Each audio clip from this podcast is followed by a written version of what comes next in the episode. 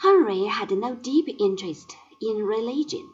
He gladly used a private disagreement with the Pope about one of his many divorces to declare himself independent of Rome, and make the Church of England the first of those nationalistic churches in which the worldly ruler also acts as the spiritual head of his subjects.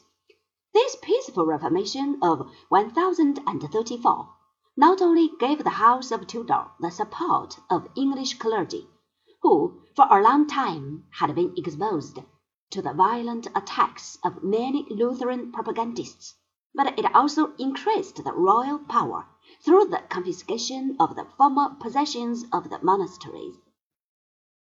At the same time, it made Henry popular with the merchants and tradespeople, who as the proud and prosperous inhabitants of an island which was separated from the rest of Europe by a wide and deep channel, had a great dislike for everything foreign, and did not want an Italian bishop to rule their honest British souls.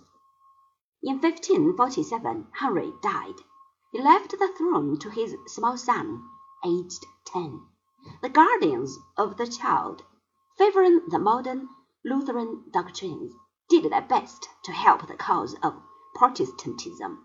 But the boy died before he was sixteen, and was succeeded by his sister Mary, the wife of Philip II of Spain, who burned the bishops of the new national church, and in other ways followed the example of her royal Spanish husband.